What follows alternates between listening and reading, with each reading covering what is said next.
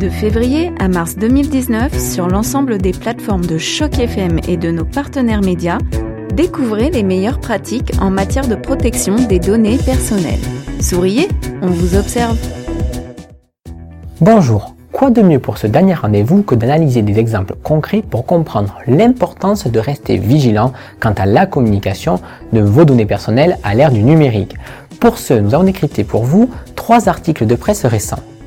Nos confrères de chez ZDNet indiquaient dans un article paru en août 2018 que la compagnie aérienne Air Canada avait noté un comportement suspect de connexion sur la plateforme Aéroplane utilisée pour l'application mobile de la compagnie.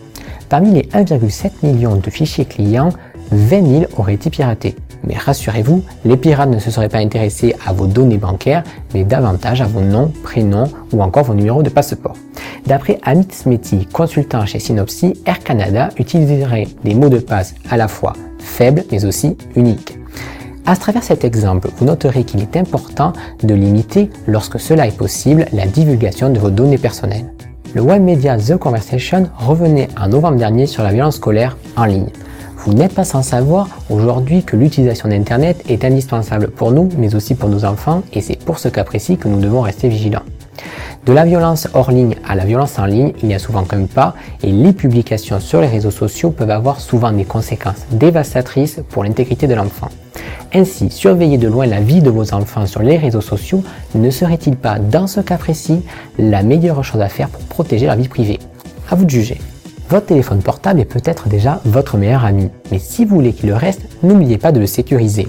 Nos confrères de chez Radio-Canada titraient dans un article paru en janvier 2019 Comment sécuriser votre téléphone Android en 8 étapes faciles. Parmi les recommandations, mettez régulièrement à jour votre Android. Pensez à verrouiller votre écran à l'aide d'un code ou d'une empreinte digitale par exemple. Si ce n'est pas votre cas, dépêchez-vous d'y remédier. N'activez le Wi-Fi, le Bluetooth ou la géolocalisation que lorsque vous en avez besoin. Si vous avez perdu votre téléphone Android, sachez qu'il est équipé d'un service de contrôle à distance qui s'active automatiquement si vous ajoutez un compte Google à votre appareil. Grâce à ce service, il vous sera donc désormais possible de localiser, verrouiller et effacer les données à distance. C'est ainsi que s'achève cette série Vie privée VN18. Nous vous remercions de l'avoir suivi. Nous espérons que vous serez à présent des utilisateurs et des utilisatrices aguerris pour profiter pleinement du monde numérique tout en protégeant vos données personnelles mais aussi votre e-réputation.